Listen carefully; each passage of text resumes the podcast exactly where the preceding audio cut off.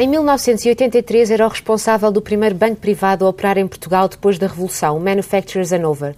Este banco, que mais tarde se passou a chamar Chemical, tornou-se na altura o primeiro credor estrangeiro da República Portuguesa e dos bancos nacionais.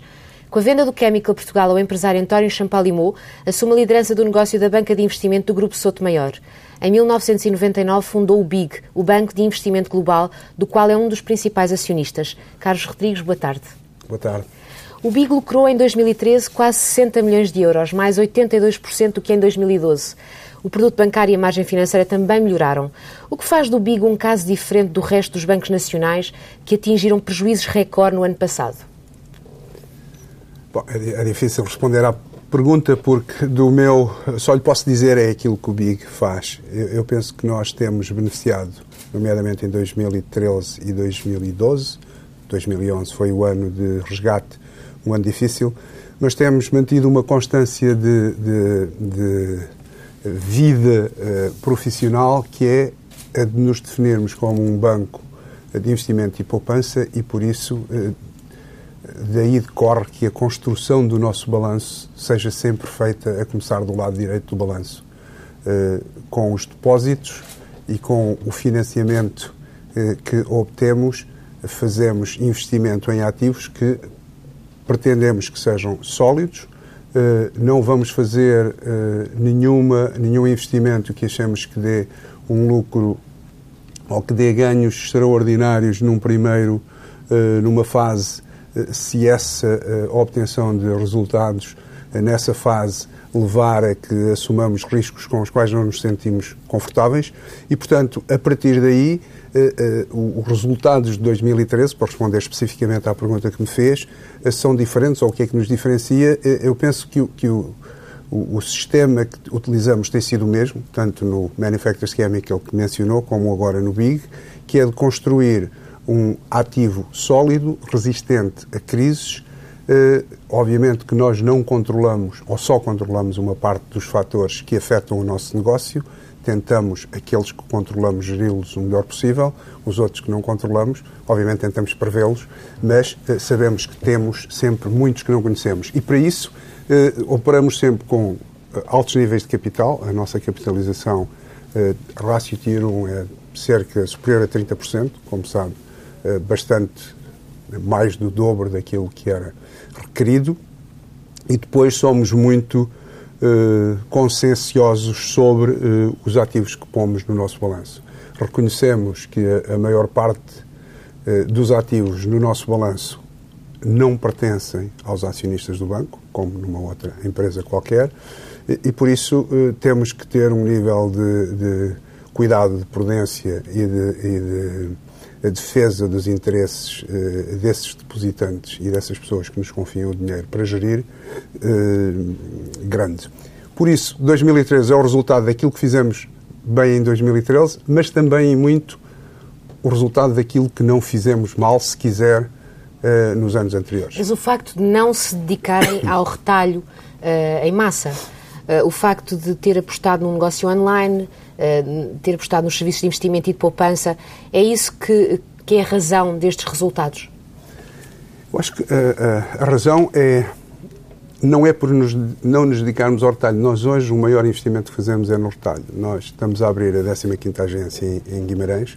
Sempre acreditamos desde que começámos que eh, as agências deveriam dar eh, corpo e ser um complemento eh, para as coisas mais específicas e mais complicadas eh, que dessem uma ajuda ao negócio de retalho que nós escolhemos que fosse online, quando abrimos em 1999, e, portanto, estabelecemos a primeira plataforma de banca transacional online nesse ano, porque achamos uh, aquilo que nos parecia a nós, e penso que o, que o passado recente não provou que estávamos uh, não completamente certos, mas muito perto de, de estarmos certos, que os produtos comoditizados, isto é, um depósito, uma transferência, uma compra de uma obrigação, uma compra de uma ação, eh, era feita eh, com o advento da internet e com, com, com as ferramentas que estavam à disposição online de uma forma muito mais eficiente, muito menos custosa, muito mais controlada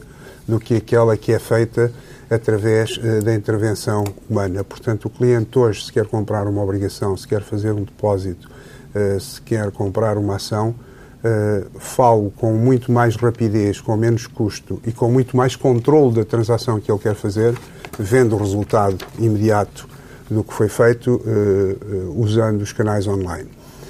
E, portanto, nós investimos no retalho, não investimos, quando diz o, o não tem uma rede de balcões, como pois, tem não temos uma rede muito grande. Bancos. Sabe que sempre nos fez, nos causou estranheza o haver uma rede de retalho da banca, do sistema bancário português, basicamente a duplicar o número de balcões, assim, num período não muito longo, quando nós víamos que o produto nacional bruto não cresceu, infelizmente para nós, assim muito, a população, infelizmente, também não cresceu e fazia-nos alguma. Uh, não conseguíamos compreender porque é que se abriam uh, tantas agências. Uh, que esse, houve uma certa altura em que as pessoas achavam que abrirem muitas agências aumentava o valor do banco porque tinham uma rede de distribuição maior.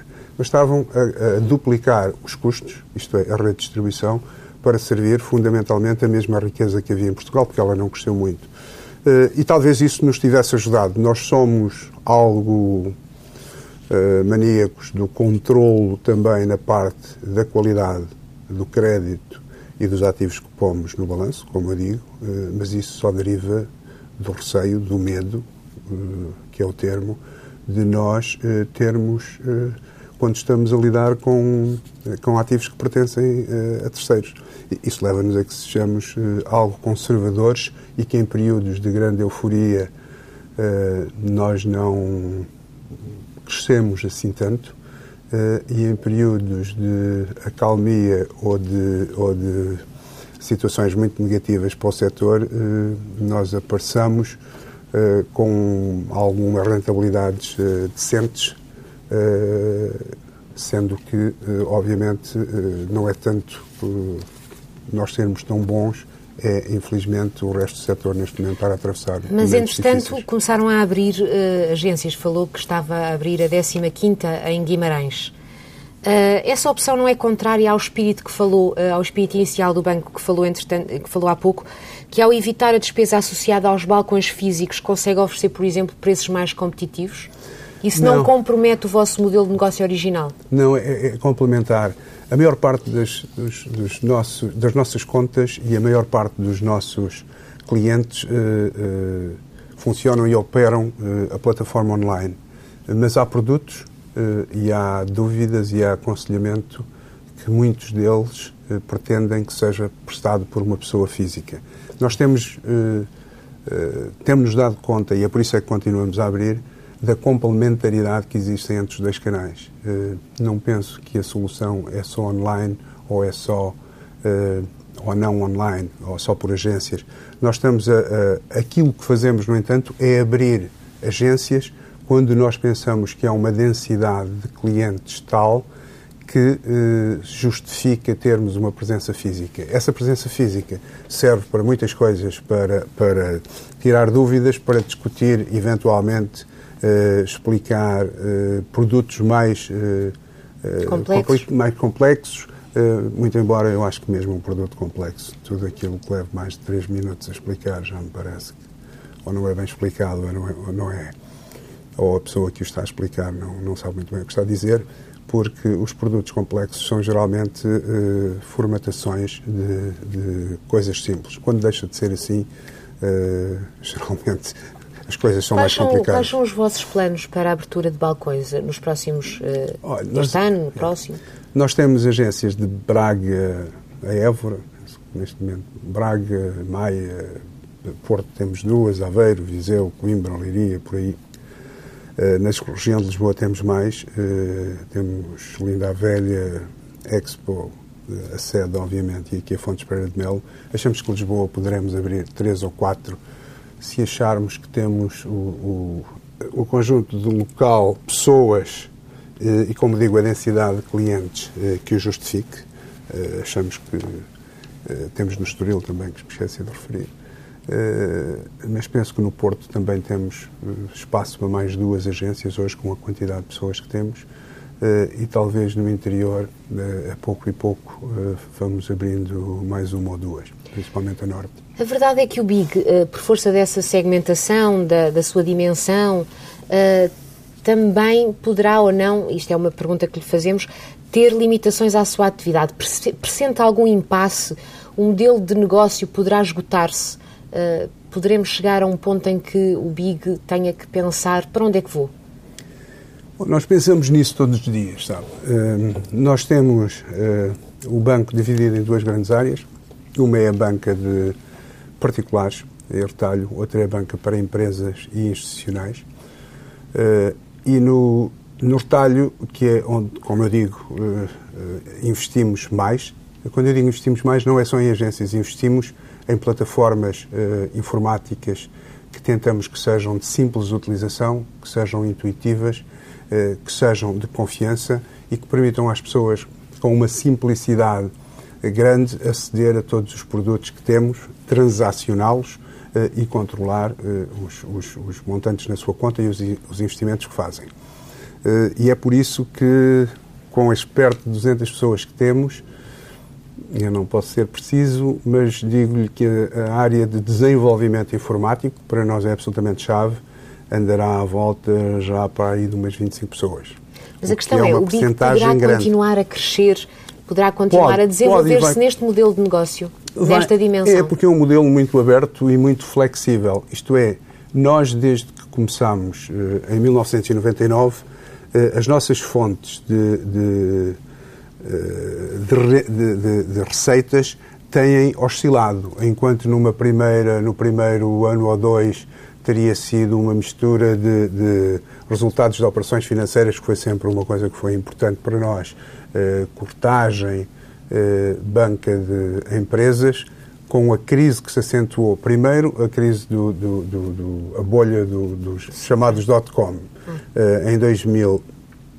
E, e, agora, ultimamente, como sabe, depois do programa de resgate, todas as restrições a que estivemos uh, obrigados e, falta, e, a falta de liquidez inerentes não só ao sistema bancário, uh, mas a toda a economia, levaram a que a área das empresas não tenha sido, institucionais, não tenha contribuído tanto como nós esperaríamos. Bom, mas hoje abrem-se horizontes para, para ela se expandir e já se está a expandir, este ano já o estamos a notar, o, o, que, o que é curioso, mas esse desafio nós olhamos todos os dias para ele e, portanto, todos os dias nós ajustamos a nossa uh, oferta dependendo daquilo que vimos que são as oportunidades e que também são os riscos. Uh, uh, eu devo dizer que, em, em termos de, de eh, negócio de retalho do lado do ativo, isto é, empréstimos, sejam hipotecários, sejam uh, crédito automóvel, por exemplo.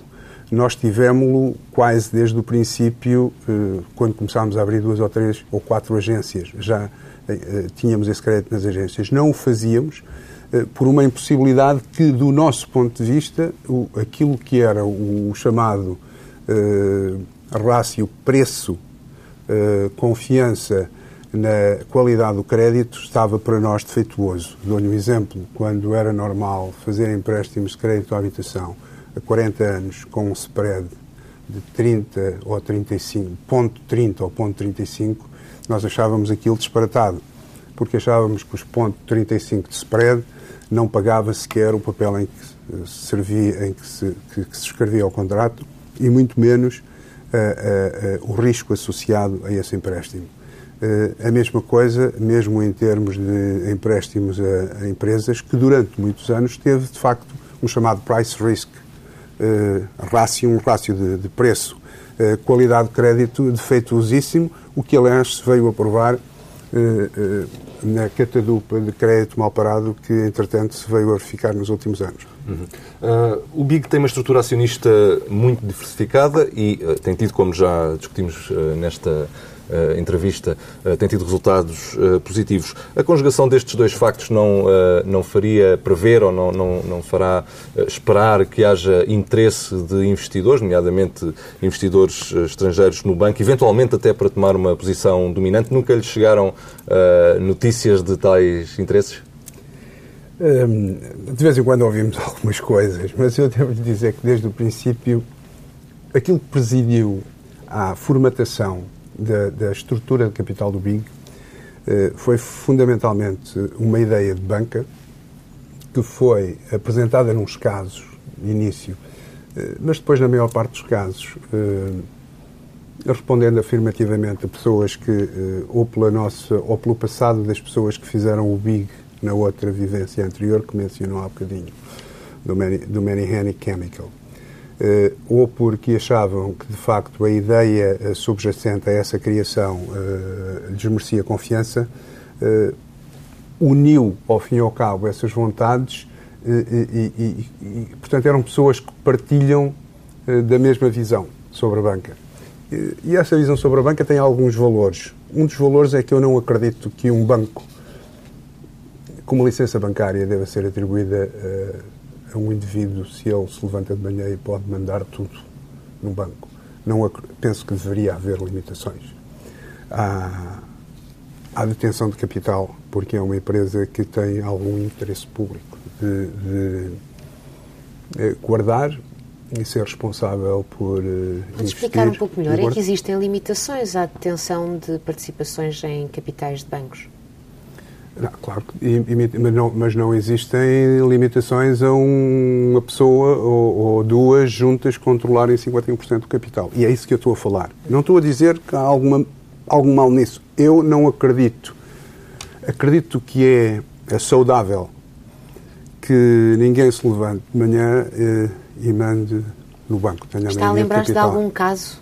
Não, não estou. Concreto? Mas este é aquele que nós praticamos. E, portanto, nós hoje temos uh, quatro acionistas à volta de 10%, eh, ligados ao Sr. António Rodrigues da Simoldes, eh, à Paula Bulhosa da AGER, eh, à Worldwide Capital, eh, cujo eh, acionista é o Jornal Coplipa, e eu próprio, eh, todos ali à volta de 2%, 12% dos primeiros, 10% dos segundos. e depois uma miríade de pessoas que eh, foram acionistas porque se juntaram a nós naquela altura. Muita gente trabalhava nas novas tecnologias, que na, na altura eram pessoas que, imagino, trabalhavam, sei lá, na Microsoft, outros na Anderson Consulting, hoje chamada Accenture, uh, outras que estavam na, na indústria, como, como, como a família Rufino e como outras, uh, como o Chorlina Beiro, como uh, é muito diversificado, nós temos cerca de 140, 150 acionistas e, portanto, como digo, ninguém manda no banco, nós próprios, eh, eu, o meu colega americano, Nick Races, que tem, eh, americano e português, porque ele agora já tem passaporte português, tem 5 e tal por cento, eh, e, e depois uma miríade de, de, funcionários do BIG. Mas, portanto, esse é o modelo. Não temos tido necessidade de pensar em aberturas de capital em termos de bolsa.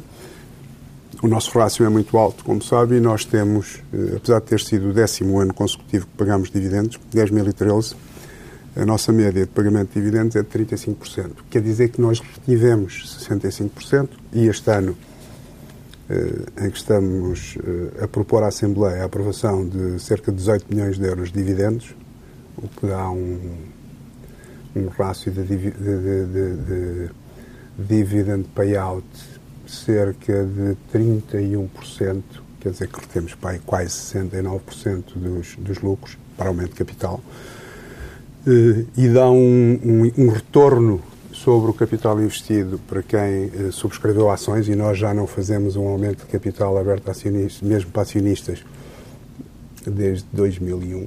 Portanto, há 13 anos que nós não fazemos capital, mas mesmo assim, eh, como vê, os, os nossos rácios são mais altos. Mais do que os dividendos eh, que pagamos, eh, a, outra, a única rubrica que é de facto muito maior que os dividendos é os impostos, que são quase 34 milhões de euros este ano, que são pagos de IRC. Muito bem. Ainda sobre a estrutura acionista, o BIC tem acionistas angolanos ligados a Eduardo dos Santos, aliás... Não, não vice... temos ninguém ligado ao ou, Presidente da uh, A Worldwide Capital, que. Não, é, é o General Coplic. É ligado ao General Coplic. Sim, Mas é o chefe da Casa Civil da Presidência ah, sim, sim, claro.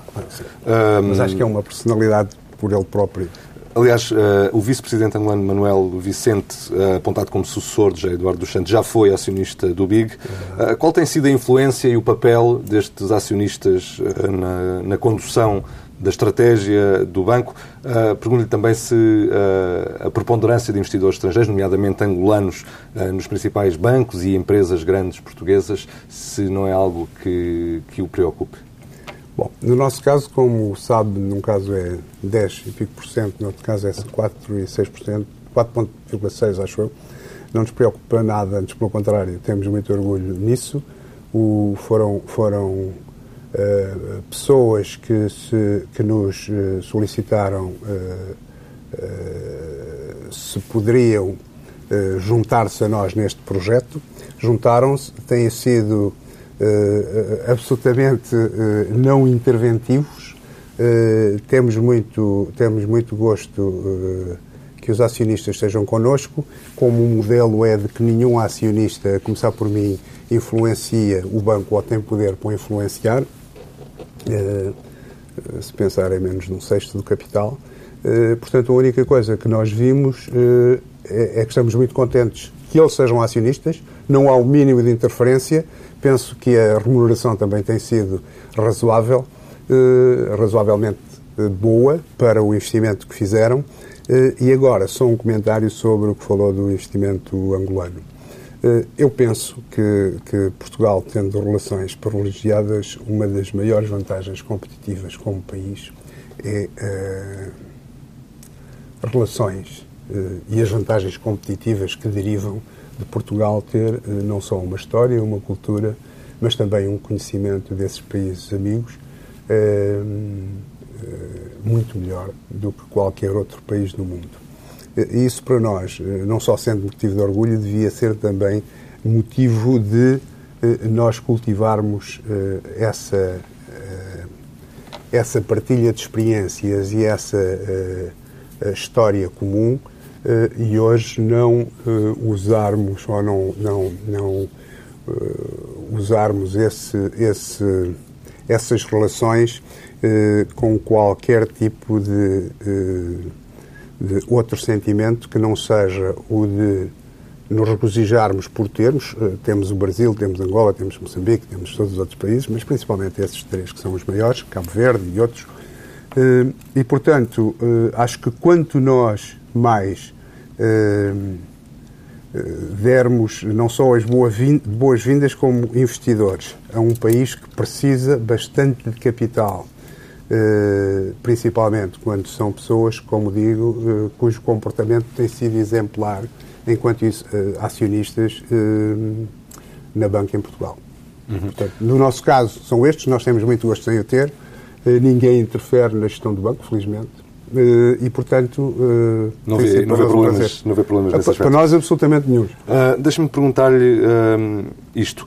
o mandato dos órgãos sociais que estão à frente do banco já terminou no final do ano. Pergunto-lhe muito diretamente se vai ser reconduzido por mais um mandato. está à frente do BIG desde a fundação. Não já, ideia. já lá vão 15 anos e a imagem do BIG confunde-se um pouco com a imagem do Carlos Rodrigues. Não, mas isso é uma injustiça muito grande, sabe? Porque não só o Carlos Rodrigues, tanto agora como na, já na existência anterior, era só o, o, se quiser, o primeiro responsável por uma equipa que é multifacetada e que alguma dela trabalha há 30 anos, quase há 30 anos, eh, junta e que todos os dias, apesar de, de, trabalhar há 30 anos junta, tem sempre uma grande noção das eh, insuficiências eh, que todos nós temos individualmente e daquilo que conseguimos resolver por, uh, em cooperação e, e, conjunção dessa equipa, com o trabalho da equipa, uh, conseguimos ceder aquilo que nunca poderíamos fazer se, se não tivéssemos Mas voltando ao, ao início da questão, disse-me que não fazia ideia se ia continuar, mas gostava não, de continuar. É, provavelmente continuarei se tiver saúde, penso eu, porque de, as minhas conversas e a minha interação com os acionistas eh, é de modo a que não vale a pena estar aqui a, a dizer, não é uma grande surpresa, poderá ser que haja, que haja que alguém tenha outras ideias, eh, mas se os acionistas quiserem, obviamente, que, que, que continuarei que, e, e suponho que a, que a equipa que está comigo também. Muito bem. Em junho do ano passado, o Banco BIG interpôs uma ação no Tribunal de Propriedade Intelectual contra o Banco BIC, presidido por Mira Amaral, por alegadas semelhanças no lettering e na designação do banco que comprou a rede de balcões do BPN. Em que fase é que está este processo? Olha, francamente, acho que não está em fase nenhuma, porque acho que ainda não sequer está marcado. Uh, uh, esse é um, é um, caso muito simples. Uh, o, o, como sabe, o, nós temos o nome BIG e temos uma determinadas cores. Já houve um outro banco BIC, que naquela altura pertence da família Espírito Santo. E era vermelho, não era? É. Penso, penso que é um, é um caso que deverá ser dirimido, espero, rapidamente eh, nós achamos que não interessa a ninguém. Eh, Mas quando diz dirimido rapidamente é eh, um acordo entre quando, as duas instituições? Não, quando houver, quando houver alguma decisão sobre isso. Nós, como sabe, as, as, grande parte das agências do banco resultam do banco BPN. Há uma confundibilidade de nomes e de cores e de, e de, e de fonética, e, e, portanto nós pensamos que isso no mercado bancário não interessa a ninguém, suponho que não interessa a nós, não interessará a eles, cada um tem a sua identidade. Mas o que é que pedem em concreto? Não, não pedimos nada, pedimos, eu não sei, não, não, não, não conheço o processo por si, acredito, porque isto foi, foi posto pela área de, de, de marketing, eh, mas é fundamentalmente que haja algumas Uh, que haja alguma uh, Querem impor alterações à, à, imagem do BIC? Não, aquilo que nós queremos é ter uma marca registada que não seja confundível com outra marca que depois vem e se confunde com a nossa. Tá bem, mas é e o que é que pedem em tribunal? Uh, pedimos para que essa situação não persista. É só. De que forma? Ah, isso não faço ideia. Não, não pergunto. Não Muito sei. bem, mudando de tema. Isso, isso, só para lhe dizer, porque é parte da resposta à pergunta anterior, quando perguntou agora se confunde com o Carlos Rodrigues, e quando eu disse que isso era uma injustiça, porque eu, eh, desde há bastante tempo, que as áreas de negócio eu não tenho. Uh, tenho todas aquelas partes que são, como deve imaginar, as mais. Mas eu uh, queria acreditar que num processo desta dimensão mediática, não, que o Carlos Rodrigues, presidente do não, banco, soubesse o que, não, é, que, o que, é, que tinha pedido ao Tribunal. Não, isso é uma coisa simples. Não, mas eu não pedi nada. Eu, nós achamos que não devem haver uh, entidades confundíveis no mesmo setor de negócio. E, portanto, aquilo que penso é que não haja essa confundibilidade. Agora, mais que isso, não me pergunto, Muito que eu não bem. faço ideia nenhuma para nós, como devem imaginar, não é nada que nos tire sono, é uma coisa simples de, de, de, de pedir continuamos a dar muito bem com o Banco BIC e uhum. continuamos a dar muito bem com o Emir Amaral. Esse não é o ponto. Agora, continuamos a acreditar que essas coisas não devem ser confundíveis. A, a ter que haver um, um, esforço de dicção das palavras para que não se confundam. Não, com certeza, mas acho que é normal para qualquer pessoa eh, dar-se conta disso. Muito bem. Passando para o setor. A banca portuguesa teve em 2013 prejuízos de mais de 2 mil milhões de euros. Quais são as suas expectativas sobre o futuro do negócio da banca em Portugal? A Associação Portuguesa de Bancos disse ontem que prevê que apenas em 2015 os bancos voltem aos lucros. Qual é a sua expectativa? Bom, eu espero que mais bancos tenham lucros no ano que vem do que tiveram este ano. Uh, francamente. Em 2014, está a referir-se a 2014. Em 2014, sim. claro. Uh, eu penso que, que atravessámos um período dificílimo pós 2008, agravado e muito uh, pela as condições que foram criadas com o programa de resgate e, e que em termos de, de, e que afetou uh, muito algumas das nossas empresas que forneciam não só para o mercado, uh, principalmente aquelas que tinham o mercado doméstico como uh, compradores seus produtos e serviços e portanto houve um número completamente anormal de falências, de dificuldades de estrutura, de estrutura financeira que eh, levaram a que muitos deles não pudessem honrar os seus compromissos e, eh, por consequência, afetando também eh, as contas dos, bancos. Penso que tem sido uma, feita uma, uma limpeza notável nos balanços das instituições, tanto quanto eu sei. Penso que, para além disso, eh, tem havido também uma, um forte movimento de recapitalização, seja através da venda de ativos, seja através de uma desalavancagem, eh, que aí eu penso que havia, de facto, alavancagem excessiva na banca em Portugal, como francamente acho que há alavancagem excessiva em toda a economia.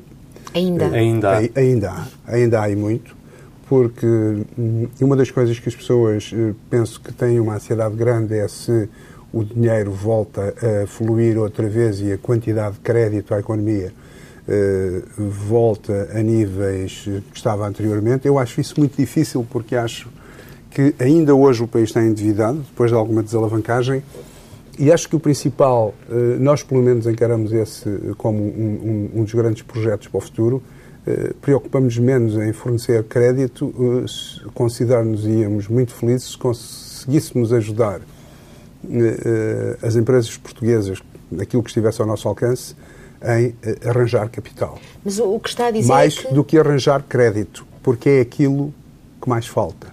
O que está a querer dizer é que depois desta austeridade, ainda assim o país continua a viver acima das suas possibilidades, estando ah. alavancado?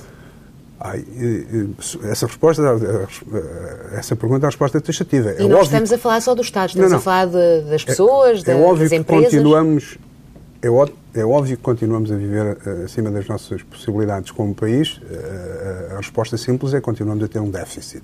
Mas excetuando dizer... essa parte do Estado e falando das pessoas, dos cidadãos, das empresas, continuam a viver acima das suas possibilidades? continuam a viver com níveis de crédito que, em muitos casos, tanto empresas como famílias, contraídos noutras condições, como é óbvio, não conseguem ainda uma parte eh, cada vez menor, felizmente, eh, não, não, não conseguem eh, pagar. E, portanto, cada vez que isso acontece, obviamente que isso foi resultado de muitos anos e não se vai resolver de um ano para o outro. Aquilo que eu digo é que, à medida que esse problema vai ficando menor, se pode apressar ainda que fique mais depressa, melhor, eh, ajudando empresas a, a, funcionar ou a atrair mais capital e menos dívida para tornar a sua, os seus balanços mais sustentáveis. Muito bem. Os principais bancos privados vivem momentos muito difíceis. O BCP suporta o peso de um empréstimo da Troika e tem um plano agressivo de redução pessoal. O BES discute a sucessão em praça pública ao mesmo tempo que apresenta prejuízos de 500 milhões de euros, e o Banif está semi-nacionalizado e negocia a entrada da Guiné Equatorial no seu capital. Apenas o BPI aparenta estar um pouco mais tranquilo. É uma boa altura para quem quiser comprar bancos em Portugal? Pode ser. Pode ser. E o mercado português interessa a alguém? Uh, bom, isso aí uh, penso que já é uma pergunta mais difícil de responder. No entanto, se os níveis de crescimento da economia voltassem uh, a ter algum significado, e quando eu digo que ter algum significado é 2% ou mais, penso que poderia voltar a ter, a ser do interesse de, de, outros investidores olhar para a Banca Nacional. Mas assim, com estes níveis de crescimento, não interessa? É um mercado demasiado maduro, saturado? O puro mercado doméstico é pequeno. E, portanto, neste momento, não sei se haverá muito interesse. Pode haver sempre interesse por outras razões. Uh, usar como uma plataforma de entrada na Europa, uma plataforma que ligue com, as, com, as, com os nossos países amigos, uh, talvez não com o Brasil, que é um país muito grande, mas com outros uh, países. E o, cenário, e o cenário que é sempre muito falado na Banca Portuguesa de fusões e aquisições, faz sentido nesta altura? E peço-lhe agora alguma capacidade de síntese na resposta, Pronto. estamos quase a terminar a entrevista. Pronto, eu, eu acho que faz muito sentido pensar nisso. Não sei é se hoje talvez, talvez possa ser mais possível quando tivermos a União Bancária se a semelhança e se, a se os níveis de confiança na, na, na, qualidade dos ativos das instituições entre si sejam uh, proporcionadores, se é permitido o termo, para que essas fusões sejam consideradas muito fazíveis. Mas em tese, em abstrato, seria uma boa ideia? Em, te, em tese eu penso que sim, porque nós temos alguma fragmentação e, portanto, suponho que podíamos acabar com teria, menos... Teria a ganhar com isso. Instituições já, já tocou no tema do, do país e é exatamente sobre o país que gostava de colocar uma ou duas questões para terminarmos esta entrevista. E vou-lhe perguntar muito diretamente. Estamos a pouco mais de dois meses do final do Programa de Ajustamento Económico e Financeiro. Portugal já garantiu as necessidades de financiamento deste ano e parte das necessidades de financiamento do próximo ano. E agora o que é que é melhor? Uma saída dita limpa à irlandesa, sem apoio ou um programa cautelar? Eu vou dar uma resposta e espero que não choque. Uh, mas uh, eu vou dizer, para mim tanto me faz. Uh, é para mim muito menos relevante se a saída é limpa ou se é à irlandesa ou se não é. Suponho, não tenho a certeza que a saída limpa à irlandesa foi por iniciativa pura dos irlandeses. Há, muito, há muitas teorias sobre isso. Eu penso que não são muito teorias. Acho que eu ainda não vi articulado do lado de, de, dos parceiros do centro, isto é, dos credores, uh, nenhuma espécie de, de definição do, do, do, programa cautelar. Só, só há esqueletos e depois as negociações são para casos Portanto, eu para mim é um bocado irrelevante na medida o que é verdadeiramente importante para Portugal não é se sai a irlandesa ou se não sai a irlandesa. O que é verdadeiramente importante para Portugal é se nós temos a vontade política das principais forças políticas, e por não dizê-lo, aqui estão os três partidos, está o, o, governo e o partido da oposição, de, com concessões de, de parte a parte, poderem acordar um programa que eh, seja capaz de fazer reformas que o país precisa. Mas esse, não esse cenário ao dia de hoje não parece muito provável. Não parece, mas sabe uma coisa, é, é, é claramente eh, uma improbabilidade que é uma violência para com uh, o povo português. Porque eu acho que os cidadãos merecem uh, que os principais partidos políticos façam que, uh, aquilo que hoje é imperativo. E sem isso não vale a pena. Nós Na podemos... prática, a, a, tal reforma do Estado feita com o apoio dos três Completamente, partidos. porque a verdade é que depois de um, de um, destes dois anos de, de, de, programa de, resgate, nós ainda estamos com contas desequilibradas. Isso leva-me a, a, a, esta questão. Quando olha para estes dois anos, dois, dois anos e meio de, de Troika no nosso país, para o resultado visível do programa, qual é a avaliação que faz? Ou seja, a estrutura da nossa economia alterou-se de facto? Uh, ouvimos muitas vezes dizer que tínhamos de mudar de vida e que depois do programa não podíamos voltar à vida que uh, tínhamos antes, aos mesmos hábitos. Será que vai ser mesmo assim? Eu penso que vai ser algo assim, só por uma razão. Nós não vamos ter os meios de financiamento que continuem a alimentar indefinidamente, isto é verdade para o país, como seria verdade para uma família ou para uma empresa, indefinidamente que se gaste mais dinheiro do que o que se ganhe. Acho que é uma evidência e acho que todas as outras coisas que nós possamos dizer e meter com muita ideologia e muita complicação e muitos soundbites eh, e com piadas eh, jocosas, aquilo que fica depois disso tudo é só uma coisa: é nós não podemos continuar a gastar mais do que aquilo que somos capazes de gerar. E a nossa riqueza hoje no país não é suficiente uh, para aquilo que são nosso, os nossos gastos. E por isso isso tem que ser trazido, isso tem que ter um fim e, e, temos que ter condições para que o investimento retome, retome ao país, retorne ao país tanto o doméstico como, como o estrangeiro, e que Portugal seja um país atrativo para podermos crescer e resolver esses problemas uma e elevar última, os nossos níveis Uma última questão para, para resposta muito, muito sintética. O FMI diz que as reformas estruturais ainda vão ter de continuar. Pergunto-lhe, por um lado, se não deveriam já estar concluídas e, por outro, se vamos ter, como algumas pessoas dizem, 20 anos de ajustamento orçamental pela frente. Só vamos uh, se deviam estar concluídas, é óbvio que deviam estar concluídas se tivesse havido a vontade política para as implementar. Não Mas não houve, infelizmente, eh, coisa que aconteceu em Espanha, onde houve união dos dois grandes partidos, coisa que aconteceu na Irlanda, infelizmente... Mas no princípio do programa tivemos união política foi, à volta mas, dele, mas, e até social. Mas infelizmente hoje andamos a discutir mais ou menos o sexo dos anjos e a discutir se é a saída limpa ou se não é a saída limpa, eh, em vez de andarmos a discutir, de facto, eh, aqueles que são responsáveis, que escolheram a política como profissão, de terem uma obrigação, digo mais que patriótica, mas para além de patriótica, absolutamente essencial para que o povo português comece a viver melhor o mais rapidamente possível. E para isso têm que, obviamente, se juntar e arranjar as pontes suficientes para fazerem, para fazerem o acordo necessário para implementarem as políticas para que nós saiamos deste registro que já, nos, já se arrasta há muitos anos e durante o qual já fomos perto da falência três vezes, o que é de facto um recorde europeu. Carlos Rodrigues, obrigado. Muito obrigado, eu.